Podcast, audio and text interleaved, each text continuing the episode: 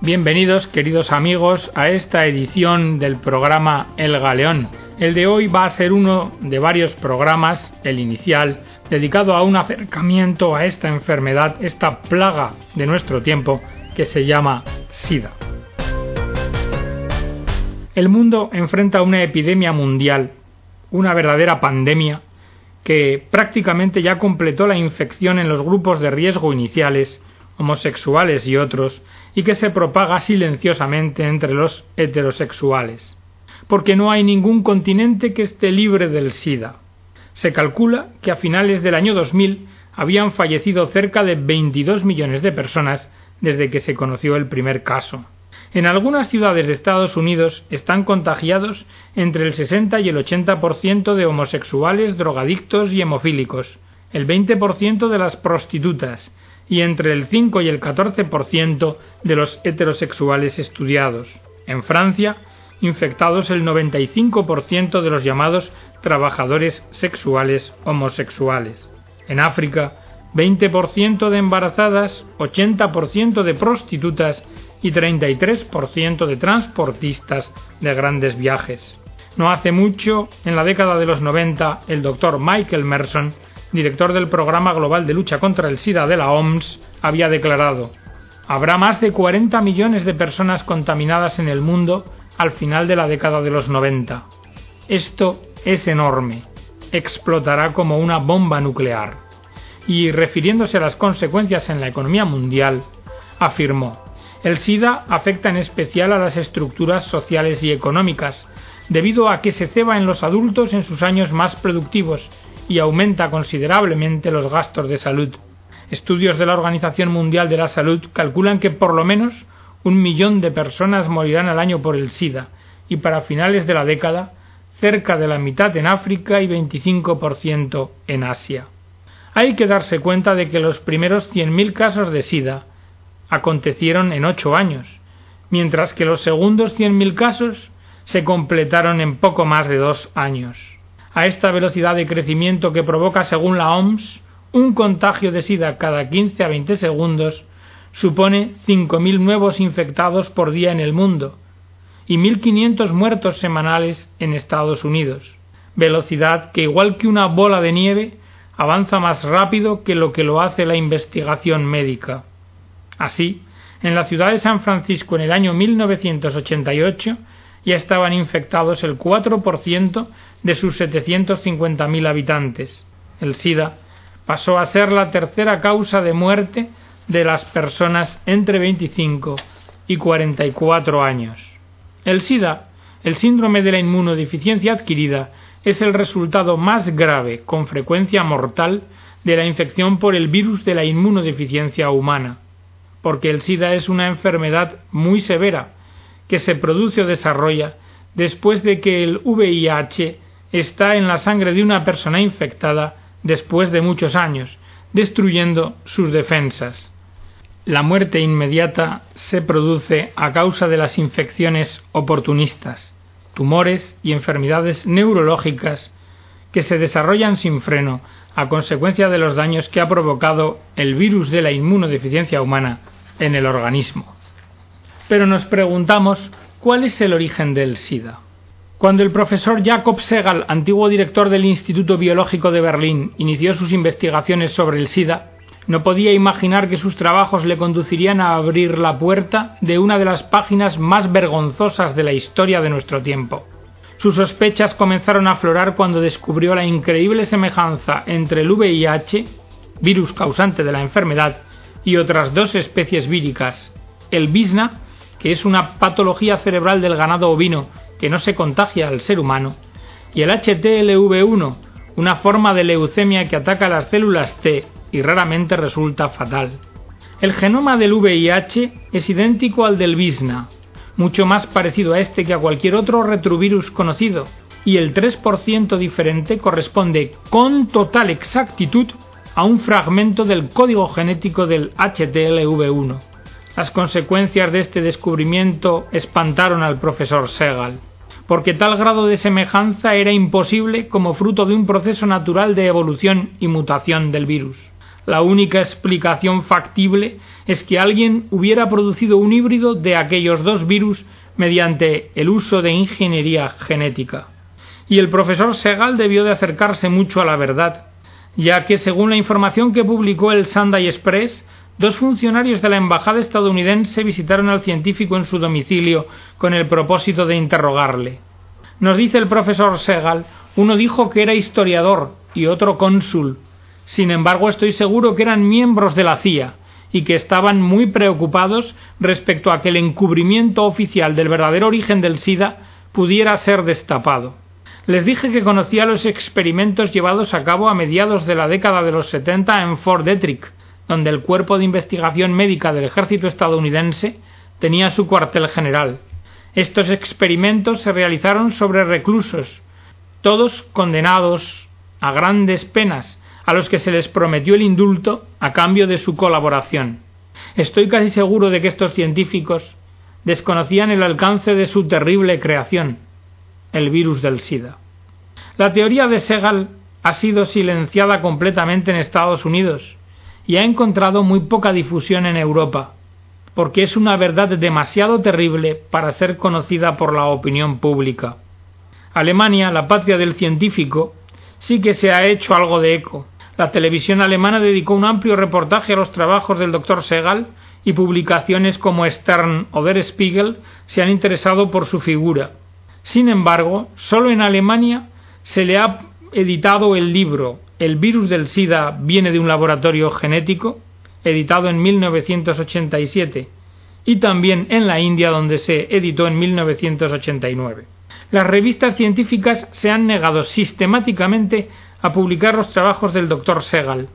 Y esto llama la atención, ya que si sus teorías son tan absurdas y carentes de fundamento, sería extremadamente fácil rebatirlas con la ortodoxia del método científico. Sin embargo, en lugar de lo dicho, la teoría que se ha consagrado como oficial sobre el origen de la enfermedad tuvo una difusión extraordinaria en los medios de comunicación. Según esta teoría oficial, el virus se habría originado entre determinadas especies de monos africanos, de los que se habría pasado al hombre a partir de una mutación. Esta hipótesis, que algunos expertos han denominado como leyenda africana, resulta absurda desde el punto de vista epidemiológico, por dos razones fundamentales. La primera es que el virus de la inmunodeficiencia humana es demasiado diferente a cualquier otro retrovirus que padezcan los humanos o primates como para justificar su aparición merced a una mutación natural. Y la segunda, porque los primeros casos documentados de SIDA en África datan de 1983, mientras que mucho antes, en 1979, comenzaron a registrarse casos entre la comunidad homosexual de Nueva York.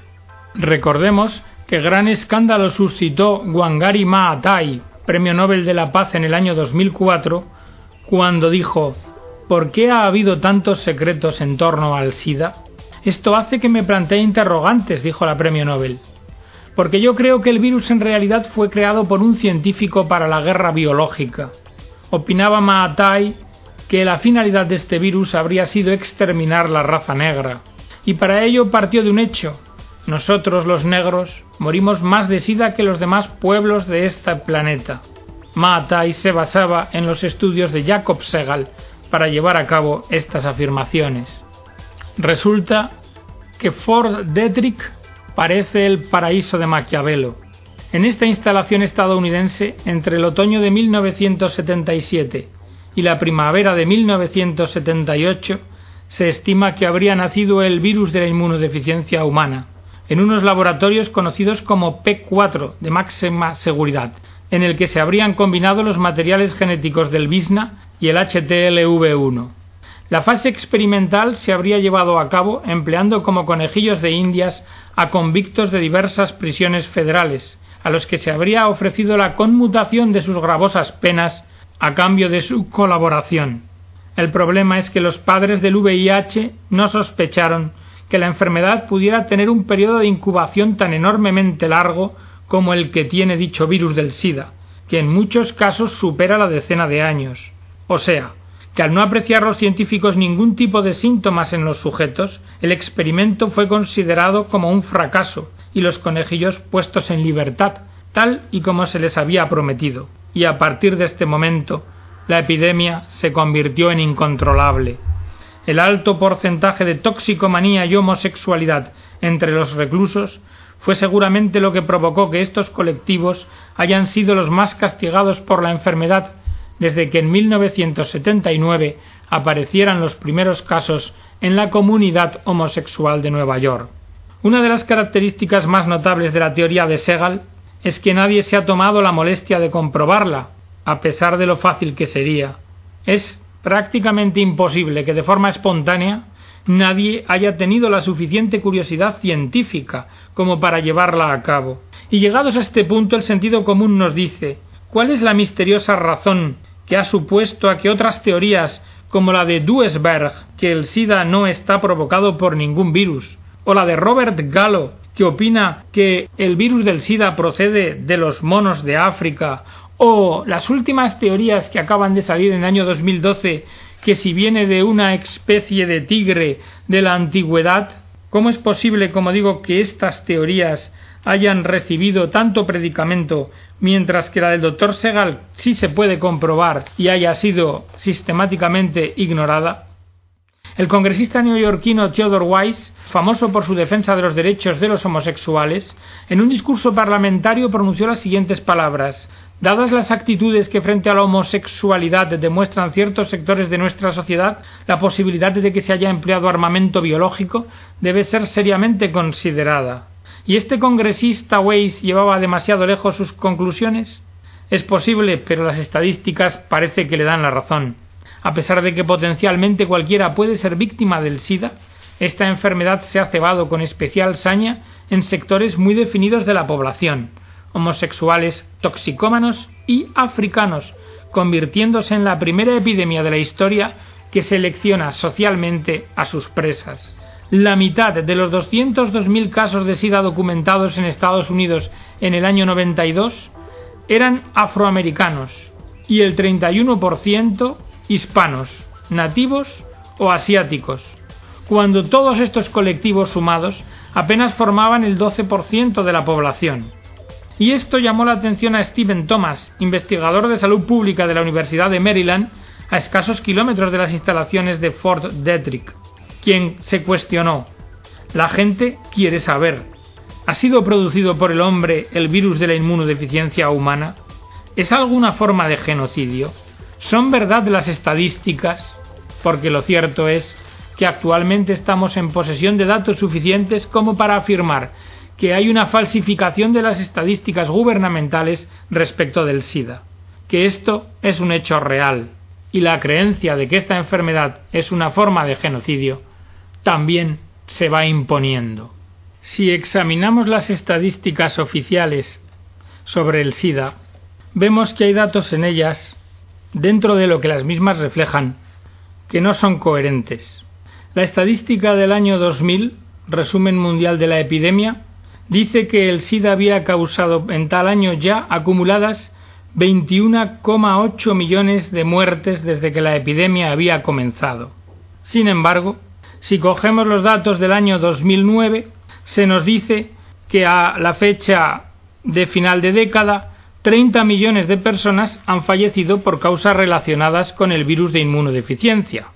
Pero esto no concuerda con los datos anuales de la década, porque en 2009 se reconocen 1,8 millones de defunciones y el año anterior, en 2008, 2,1 millones. Es decir, que si cada año de la década se reconocen unos 2 millones mínimo de defunciones debidas al SIDA, es evidente que a los 21,8 millones habría que sumarle como mínimo 20 millones más, lo que daría más de 40 millones de defunciones por SIDA. Y estos son datos de la propia ONU-SIDA. Pero dicho eso, vamos a concretar datos estadísticos de la importancia de la enfermedad. En el año 2000 había 15,3 millones de personas recién infectadas por SIDA. En el año 2009, 2,6 millones. Personas que vivían con el virus. En el año 2000 se declaran 36,1 millones. En el año 2009, 33,3 millones y en cuanto a las defunciones, se reconocían oficialmente en el año 2000 21,8 millones, siendo que en el año 2009 anuales se reconocen no acumuladas respecto de ese año 1,8 millones. Los datos anteriores proceden de ONUSIDA. La estadística sanitaria mundial dice que el número de nuevas infecciones por el virus se redujo un 16% a nivel mundial entre el año 2000 y el 2008. Eso dice la estadística, debido al menos en parte al éxito de medidas de prevención. Se calcula, no obstante, dice que en el año 2008 se infectaron con el VIH 2,7 millones de personas y que se produjeron unos 2 millones de defunciones. El informe 2011, Respuesta Mundial al Virus de Inmunodeficiencia SIDA, en la quinta edición de UNICEF ONU-SIDA, nos da el dato de que en el año 2010 viven con el virus de inmunodeficiencia 34 millones de personas, siendo que en el año 2001 la cifra era de 28 millones 600 mil personas. Facilitamos todas estas cifras para que tengáis una idea, al menos la que dan las estadísticas oficiales, sobre la incidencia del SIDA. Pero, ¿qué es el SIDA? El virus de la inmunodeficiencia humana es un retrovirus que infecta las células del sistema inmunitario y destruye o daña su funcionamiento. Esto es, le impide cumplir su función de combatir infecciones y enfermedades. A estas infecciones recurrentes se les llama infecciones oportunistas. SIDA es el efecto, el síndrome de inmunodeficiencia adquirida, y es una definición de vigilancia basada en indicios, síntomas, infecciones y cánceres asociados al defecto del sistema inmunitario. La mayoría de las personas que se han infectado por el VIH al principio no lo saben, ya que los síntomas no se manifiestan inmediatamente después de contraer el virus o enfermedad. Sin embargo, algunas desarrollan el síndrome retroviral agudo durante la seroconversión, una enfermedad que se parece a la mononucleosis infecciosa, que causa fiebre, erupciones, dolor articular e inflamación de nódulos linfáticos. La seroconversión, con cierta generalidad, tiene lugar entre la primera y sexta semana tras la infección. Una persona infectada por el VIH, independientemente de que tenga no síntomas iniciales, es altamente contagiosa durante el periodo inicial. Y una vez que el VIH ha provocado un deterioro progresivo del sistema inmunitario, se hacen visibles los síntomas. El término SIDA se suele aplicar a las etapas más avanzadas de la infección por el VIH, cuando ha ocasionado que el nivel de células del tipo T-CD4 positivas presente en sangre un índice menor de 200 por milímetro cúbico. La mayoría de las personas infectadas por el VIH, si no recibe tratamiento, desarrolla síntomas de enfermedades relacionadas tras 5 o 10 años pero el lapso de tiempo que transcurre desde que se infecta hasta que se le diagnostica puede ser de 10 a 15 años e incluso a veces mayor. La terapia antirretrovírica puede ralentizar la progresión de la enfermedad al disminuir la carga vírica de la persona infectada. ¿Qué es una prueba del VIH? Es una prueba que detecta no la presencia del virus, sino de los anticuerpos que produce el sistema inmunitario en respuesta al virus, dado que estos son más fáciles de detectar y el coste de las pruebas es menor. En la mayoría de personas los anticuerpos tardan tres meses en desarrollarse, en otros casos menos comunes hasta seis meses. Sin embargo, durante este periodo que podemos llamar silente, la persona es altamente contagiosa. ONUSIDA recomienda que las personas que piensen que han estado en situación de riesgo se hagan las pruebas del VIH para poder acceder a los servicios de tratamiento, atención y apoyo antes de que aparezcan los síntomas, lo que supondrá, dice la organización, posiblemente un aumento considerable de los años de vida y también para evitar la transmisión a otras personas. Estas pruebas se pueden realizar en muchos sitios, consultorios médicos privados, centros de salud locales, hospitales, dispensarios de planificación familiar y lugares especialmente habilitados.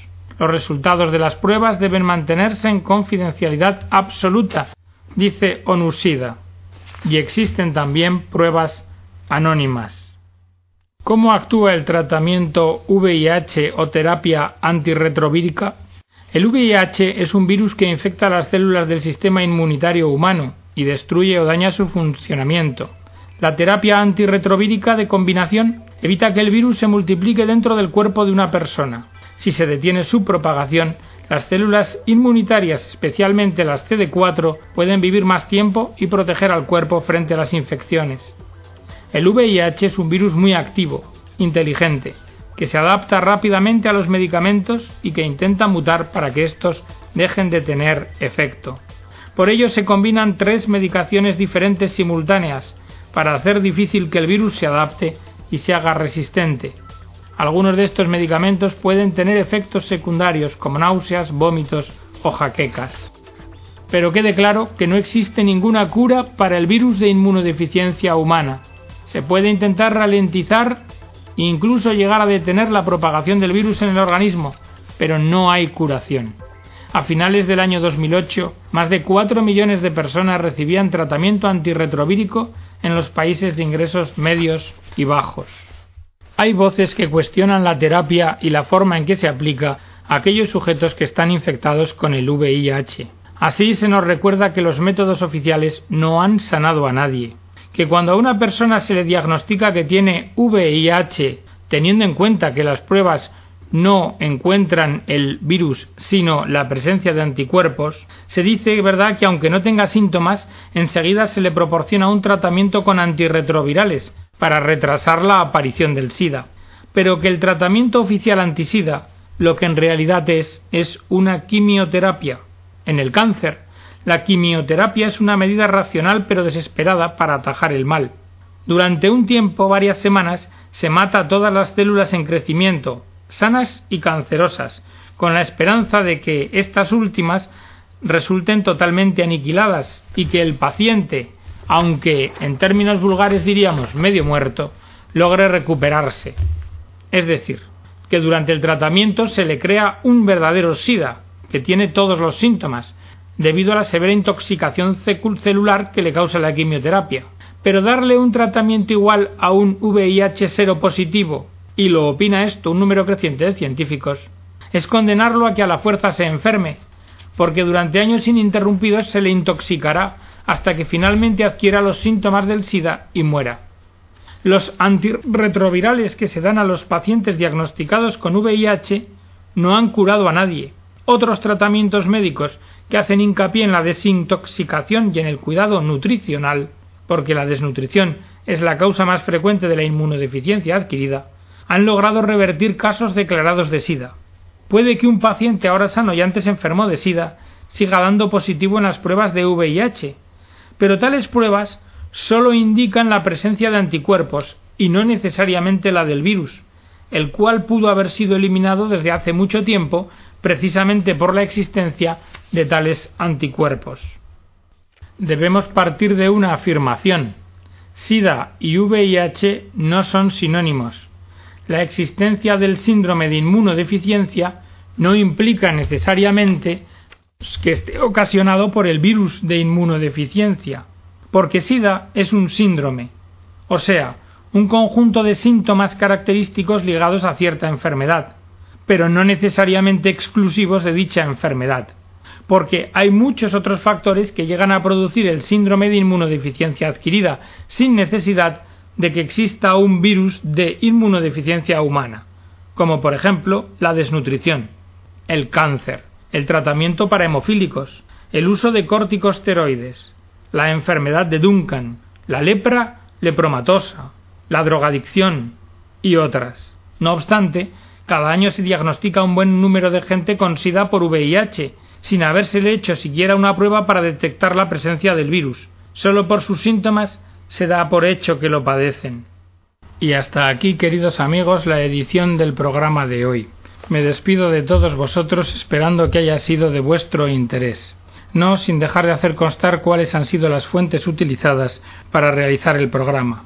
Por una parte, la página web Profesor en línea de Chile en el capítulo dedicado al SIDA, página proyectopv.org de una organización no gubernamental, página oficial de ONUSIDA, UNICEF, y Organización Mundial de la Salud y periódico elobservadorenlinea.com. Que Dios os bendiga a todos, amigos. Hasta el próximo día.